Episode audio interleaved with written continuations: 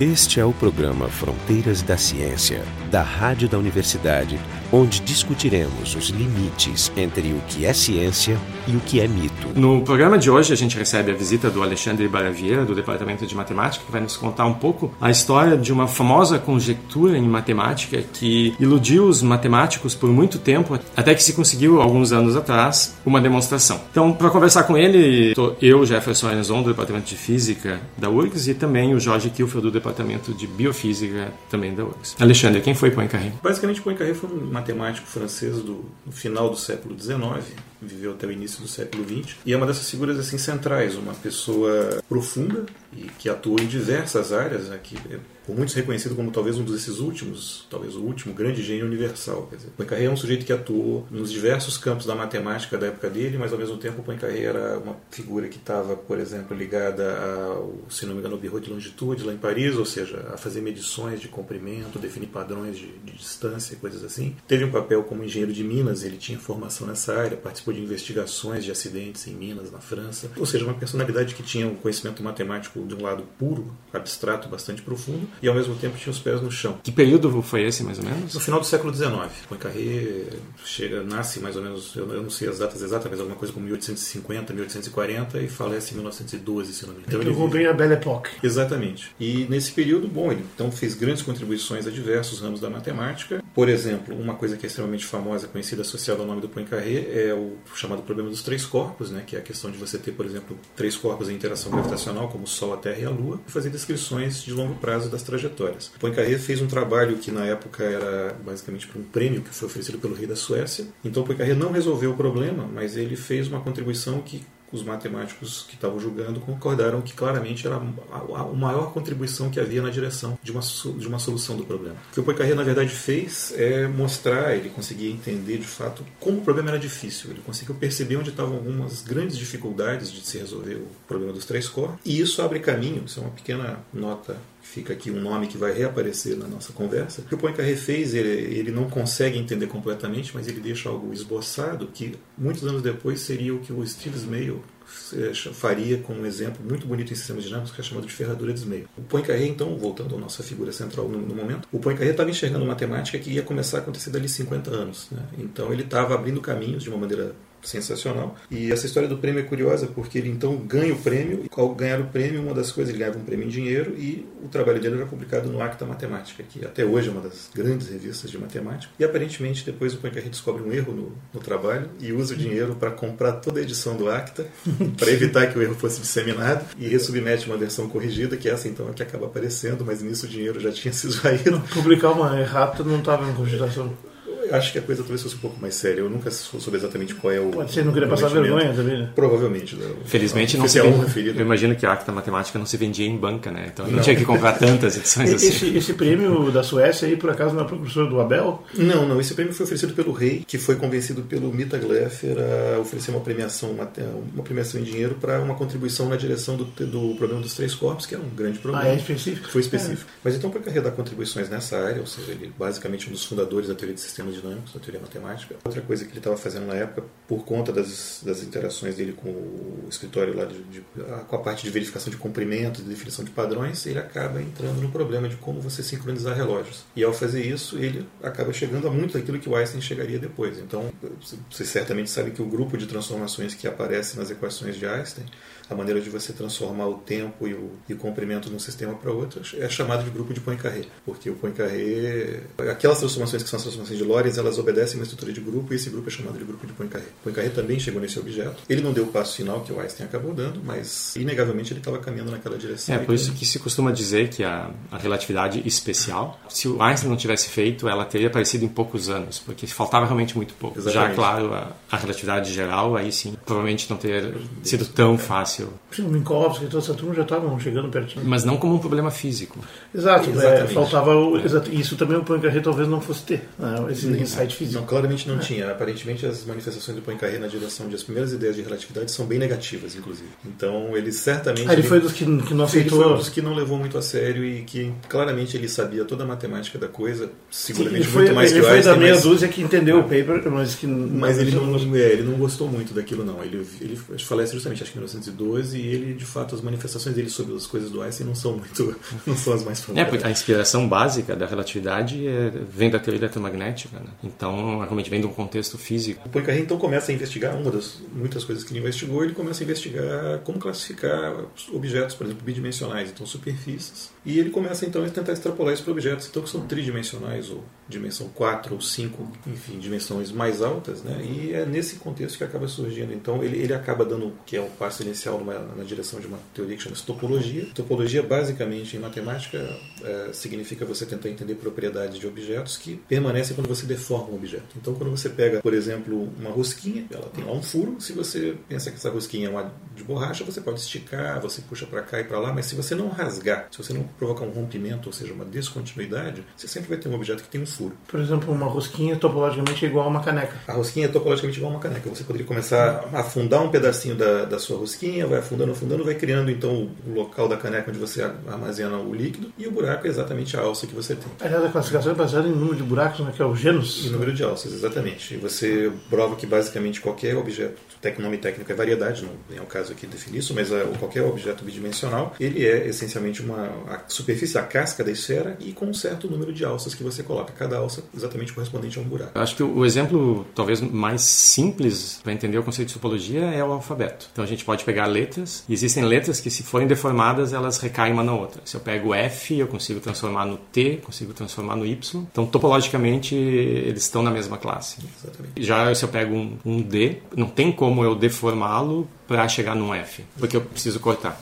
Exatamente, exatamente. Você não pode cortar, não pode romper, não pode colar as coisas. Isso seria uma, uma aplicação, uma transformação descontínua. Então, Poincaré, nesse contexto, acaba fazendo uma afirmação, então, em 1904, que é famosa conjectura, que diz o seguinte: olha, se você pegar um objeto, uma variedade tridimensional, simplesmente conexa. então, Uma variedade a gente pode pensar numa um objeto, superfície. um objeto tridimensional. Então, simplesmente conexo, o que vem a ser simplesmente conexo? Simplesmente conexo é quando você coloca, por exemplo, se você pensar numa curva fechada, numa linhazinha que se fecha, num elástico que se fecha nele mesmo, um lacinho, em cima do teu objeto, você pode deformá-lo continuamente num ponto. Então, por exemplo, para vocês terem uma ideia bem concreta, a superfície de uma esfera, se você colocar qualquer arco, qualquer laço fechado em cima da superfície da esfera, você pode deformá-lo num ponto. Ou se você fizer a mesma coisa no plano, do mesmo jeito você pode deformá-lo num ponto. Agora imagina que você tem a sua rosquinha, uma câmara de ar de um pneu, por exemplo. Você pode colocar uma linha que dá a volta pela câmara de ar, de maneira que se você tentar deformá-la num ponto, você vai ter que fazer o quê? Estrangular a sua câmara de ar, fazer ou impedir a passagem do,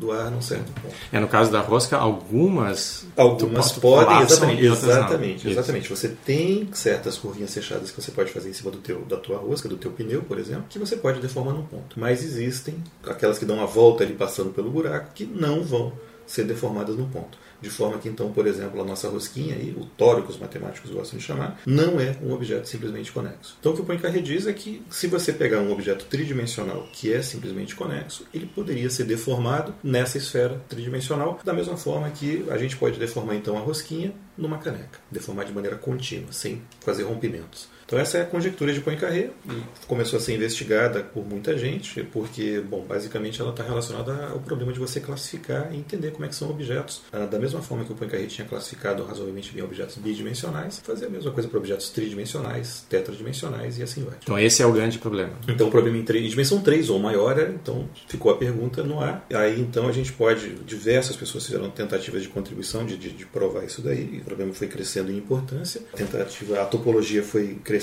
ao longo do século XX, foi se tornando uma disciplina cada vez mais importante, com mais técnicas, mais métodos, e esse problema continuava lá, bem duro.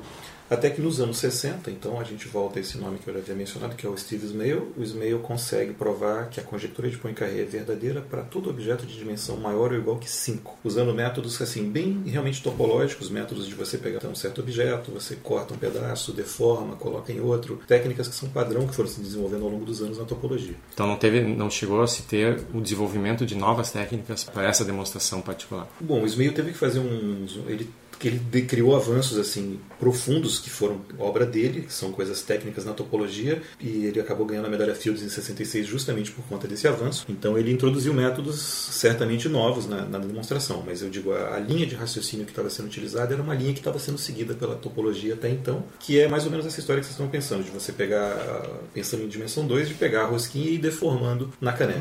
Então tem uma maneira de fazer isso em dimensão qualquer, que eles têm técnicas de você pegar lá, tira um pedaço da superfície, encaixa com o outro, faz isso, faz aquilo. Tem uma maneira mágica de você fazer isso e você conseguir mostrar que então um certo objeto de fato equivale a outro. Eu, eu queria que tu, que tu mencionasse um pouco a existência de uma premiação para quem conseguisse demonstrar a conjectura. A premiação é bem mais recente. Na verdade, a premiação foi estabelecida em 2000 pelo Instituto do Milênio. Né? Então, foi eles consideraram, colocaram a conjectura de Poincaré como um dos sete problemas do milênio. Então, os, os problemas são, em geral, problemas bastante difíceis, problemas matemáticos de altíssima relevância. E a conjectura de Poincaré foi incluída entre eles, e que era exatamente provar a conjectura de Poincaré em dimensão 3, a conjectura original. né? Deixa eu voltar um pouquinho mais atrás. Então, depois desses vários exemplos, assim, se eu tivesse fazer um resumo numa frase, ou talvez duas, da conjetura, assim, mais sem entrar em muito tecnicismo, assim, como é que tu renunciaria ela? Um objeto de dimensão 3, que é simplesmente conexo, pode ser deformado na esfera de dimensão 3. Se tiver um objeto que não, não simplesmente tenha buracos, Sim, sim, isso. ele pode ser deformado e, e, e acaba na esfera.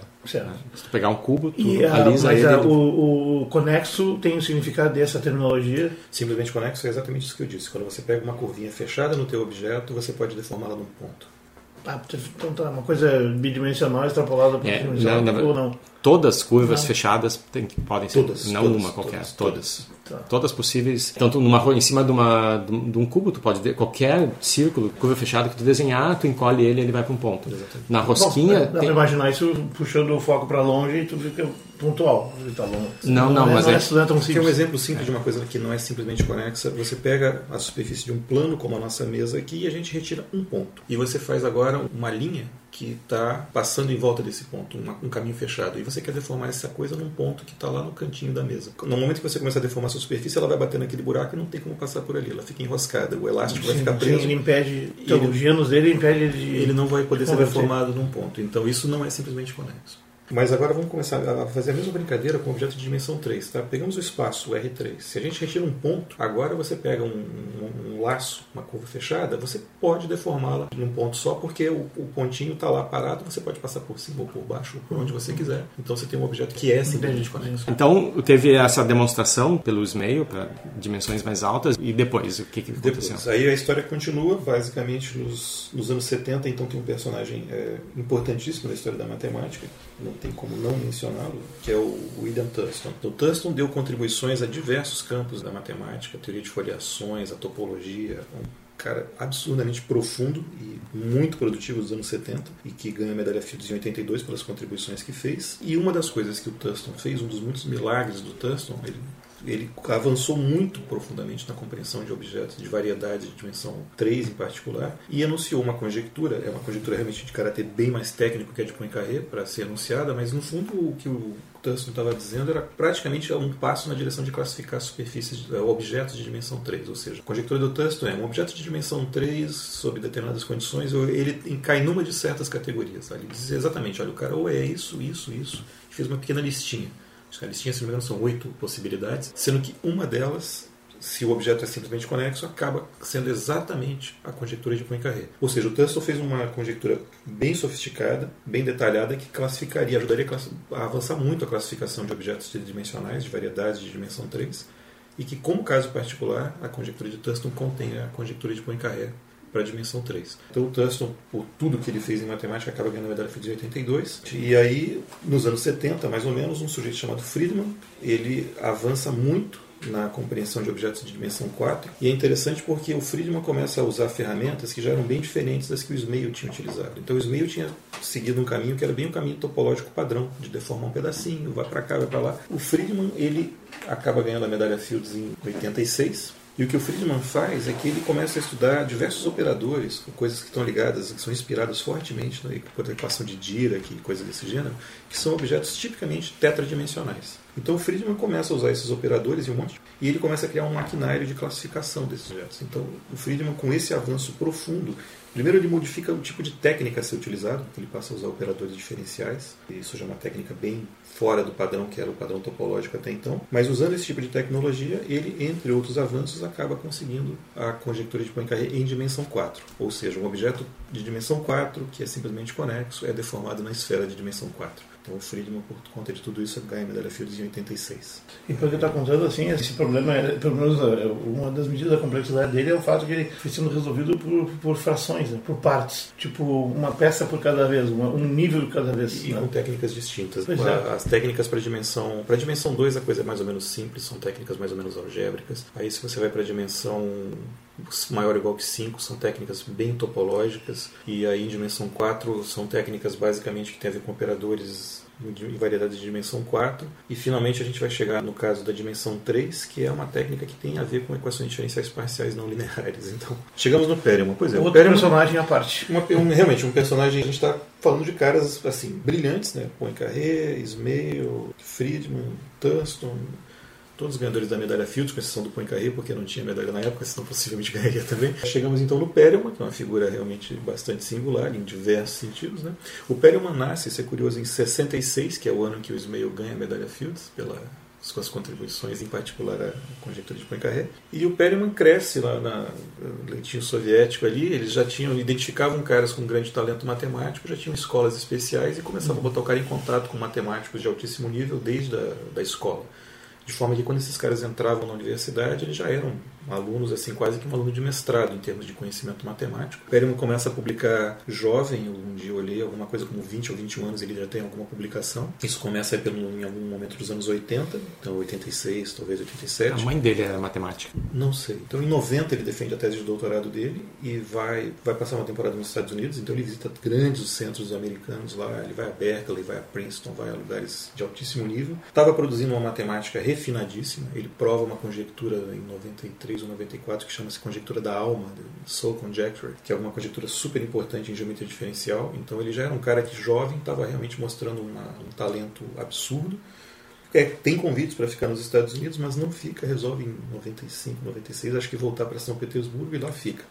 E aí ele vai, é curioso que você olha as publicações dele, ele vai publicando até mais ou menos 96, 97. Então ele começa a publicar ali pelo, sei lá, 86, 87, algo assim, e vai até 97. Não é uma lista tão grande de publicações, são, sei lá, cerca de 15 ou 16 artigos.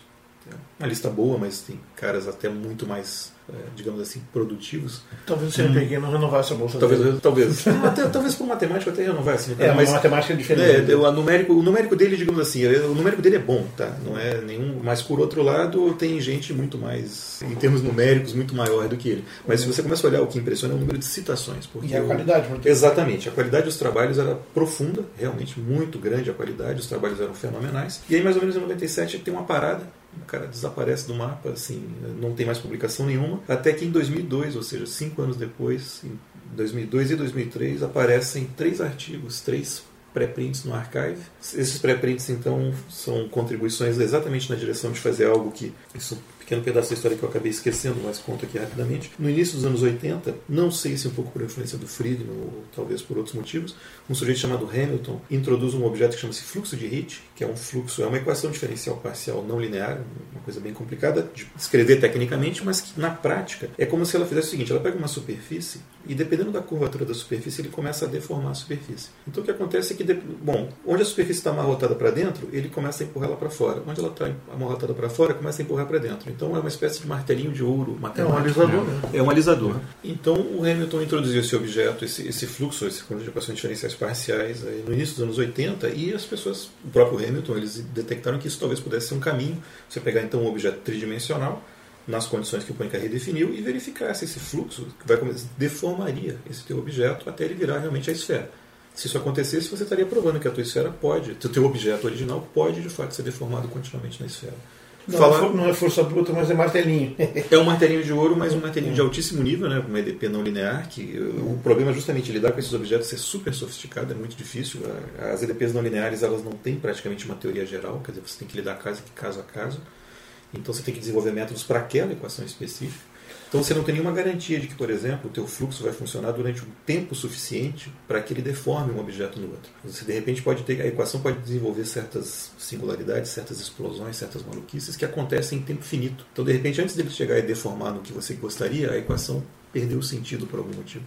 Justamente por isso que bom, o Hamilton propõe essas equações lá em 82, mais ou menos, e em 2002, ou seja, 20 anos passados, todas as contribuições que aconteceram no meio, é que o Perelman consegue então finalmente mostrar que efetivamente aquele fluxo dessas equações de fato deformaria o objeto tridimensional inicial numa superfície, numa esfera de dimensão 3. Então são três trabalhos, não são nem trabalhos tão longos assim, mas são trabalhos muito profundos, muito densos, foram para o Archive. Mas ele, ele, ele, colocou no Archive como uma opção de divulgação ou ele optou por não publicar formalmente não, as revistas? Os bem, artigos? Em matemática, o que acontece é o seguinte, é que as, as publicações elas demoram muito bem mais que em física. Bem, outro dia eu briguei com um referi que estava me pressionando para mandar resultado em menos de duas semanas uma revisão. Eu falei, olha meu querido, você quer que eu revise ou você quer que publicar o troço? Se você quer publicar, você publica, porque se eu quiser revisar eu vou demorar. Em matemática é assim, às vezes o paper demora dois anos de uma revisão, depois mais um ano ou dois na fila para ser publicado. Então as pessoas, em geral, quando terminam de ter uma, quando tem um artigo pronto, é, elas mandam para o archive e deixam lá não, A gente em física manda também, mesmo não tendo esse problema da, da demora. Mas pois é, é, então o que acontece é que assim, para tornar a comunicação um pouco mais rápida é bem padrão que as pessoas mandem para o archive, porque até o artigo aparecer numa versão final, isso pode, de fato, ainda mais um artigo dessa importância, poderia levar coisa de 4 ou 5 anos, tranquilamente. Isso garante uma certa garante a primazia. Garante uma prioridade, exatamente. E ao mesmo tempo as pessoas podem continuar trabalhando naquele assunto. também precisam dar um retorno, de repente um feedback, uma ajuda que pode resolver as últimas arestas. Né? Exatamente, exatamente. Então é padrão, né? então agiliza um pouco a comunicação entre todo mundo. Então acho que ele colocou lá como qualquer um faria. E é aí que a história então começa a tomar assim características um pouco distintas do padrão, né? Porque o que seria natural nessa situação é que ele obviamente submetesse esses artigos de maneira regular a uma revista. E isso, bom, rapidamente se detectou que o que o Perelman tinha feito era provar de fato a conjectura do Thurston, que é muito mais forte que a de Poincaré, e em particular implicava a conjectura de Poincaré, mas então ele de fato provou a conjectura do Thurston, ele provou algo muito, muito profundo, e se provasse só Poincaré já seria. Mas aí começa toda uma celeuma em cima daquilo, milhões de pessoas começam, milhões, não milhões, mas enfim, uma comunidade matemática que não chega nem a metade, nem, nem um décimo disso, começa a ler esses artigos com muita atenção, até concluir que, olha, de fato, esses caras têm, esse, esse sujeito aí, esse Perelman, tem efetivamente uma demonstração da conjectura do Thurston. Só que aí começa aquela. O barulho, o ruído é muito grande, todo mundo começa a falar nele, no nome dele, e nesse momento ele então evapora, do, começa a não dar mais declarações. Ele as, sai da grade de novo. Não ser encontrado, exatamente. Aí disse que, olha, não tinha nenhuma intenção de submeter aquilo formalmente a uma revista. Então, eu não sei. Aí é um problema que é uma questão muito mais psicológica do que qualquer outra coisa, de entender. Será que se de repente tivesse deixado ele quieto, ninguém fizesse barulho para ele, ele mandaria para uma revista normalmente? Não sei dizer, não tenho a menor ideia. O fato concreto é que então acontece algo realmente que é, que é inédito, porque um sujeito que não publicou formalmente seus resultados numa revista, ele acaba ganhando em 2006 a medalha Fields, porque, bom, todo o processo de revisão que tinha sido feito, porque óbvio que todo mundo olhou aquela prova e esmiuçou em detalhes, livros foram escritos para esmiuçar a demonstração deles e botar detalhes que não estavam escritos nos artigos originais. E então as pessoas, a comunidade matemática reconheceu que ele era um cara fenomenal, que tinha dado uma contribuição inestimável, então ele ganha a medalha Fields em 2006. É a medalha Fields que ele fez questão de não pegar e disse que não queria. É... Entre outras coisas, né? Entre outras coisas. Que é um cara, é um sujeito recluso, que eu estou vendo no interior, ele é professor de escola secundária, parece. É, ele saiu, ele renunciou à posição dele no instituto, acho que no Steklov, enfim. De é... matemática. É, ele, recusou vários convites em universidades de primeira grandeza, né, nos Estados Unidos e na Inglaterra é, é, é, verdade isso, não é, é verdade, folclore. É verdade, não, não é folclore. Ele vive em São Petersburgo, eu acho, parece que vive com a mãe, alguma coisa do gênero. Então, mas o, então ele foge do cânone aí porque é um, eu acho que é, até onde eu sei é o primeiro caso no sujeito que ganha uma premiação com a medalha Fields por algo que de fato assim pelo padrão da ciência, não foi publicado. Ele, publicou, ele colocou no archive. É a primeira vez que o archive foi levado completamente a então, sério. Eu já li por um outro ângulo. Eu acho que o archive é uma coisa que precisa ser potenciada com uma, um novo ângulo de publicação. Claro, guardado a diferença importante que é o fato da revisão não completada. Exato. Ele não está ainda chancelado pelos pares. Mas, Exatamente. Mas está, digamos, numa etapa intermediária. Exato. É, e tem Exato. muita maluquice. É verdade, é, mas eu... também tem maluquice publicada. Tem, tem. Eu recebo, eu recebo diariamente é, a, a, lista de artigos que saem na, na, minha área, tudo normal. Mas tem algumas subdivisões lá do archive como vocês estão dizendo, o archive, embora realmente ele não tenha processo de revisão por pares, mas por outro lado, no caso desse trabalho especificamente, quando é uma coisa de uma importância imensa, então é claro que esse trabalho foi mais esmiuçado que 99% Sim, dos ele trabalhos matemáticos. 100 para- referidos. Ele teve exatamente uma quantidade gigante de referidos e caras assim do mais alto nível passaram o pente fino nesse trabalho e concluíram, olha, realmente esse cidadão é o cara que conseguiu provar Não, não que a ele- revista se ofereceu para poder publicar, é que tem que ter autorização do autor, né? Se, se tu não Esse- submete, esse é o problema. É, tu tem que submeter, Esse é o tem que problema. assinar um termo. né? Eu acho que qualquer revista publicaria, mas Ele tá ah, disputando. Ele, ele E, nunca, nunca e é estranho porque se tu pega bases de dados, né, como o Web of Science, eles não contam citações aos artigos no archive. Não. A principal base que os matemáticos gostam de usar, uma das principais, é o Mathematical Reviews. Olha no Mathematical Reviews, o Perelman, entre aspas, morre em 97, quando ele publica seu último artigo de maneira regular. Os- as obras-primas que ele fez depois, comprovando a conjectura de Poincaré, não estão contabilizadas. E esses três artigos foram os, os últimos que ele publicou. São os últimos. Você- Pelo menos você olha no archive depois não tem absolutamente mais nada ligado ao nome dele. Então, Ele deve estar trabalhando em alguma outra coisa. E, de novo, precisa anos. Claro, sabe? conje- E aí vem um, é. um dos, uma das críticas ao sistema atual de produtivismo em ciência até. Tem problemas que tu precisa pensar tempo mesmo, tem que gastar lá. Anos. Conjectura. Um dia eu, eu encontrei, talvez na Wikipédia, alguma declaração de alguém que teria conversado com o Perelman e dito que ele estava pensando, dito que estava pensando muito na equação de Navier-Stokes, ou coisa do gênero. Ou seja, Legal. de fato, é curioso porque, bom, é, talvez ele queira acabar com todos os problemas do milênio sem- e não ganhar um milhão.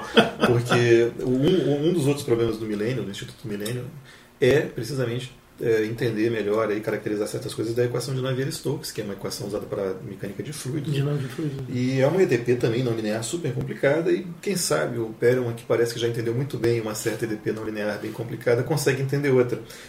Então se ele conseguir ganhar mais um milhão e conseguir pegar, não pegar mais um milhão seria sensacional, porque, então contando a história para quem não sabe, em 2010 o comitê, ele ganhou a medalha Fields então em 96, Que não pegou, prêmio. não Ah. pegou, é, que dá um prêmio em dinheiro que ele não quis, que é um prêmio pequeno.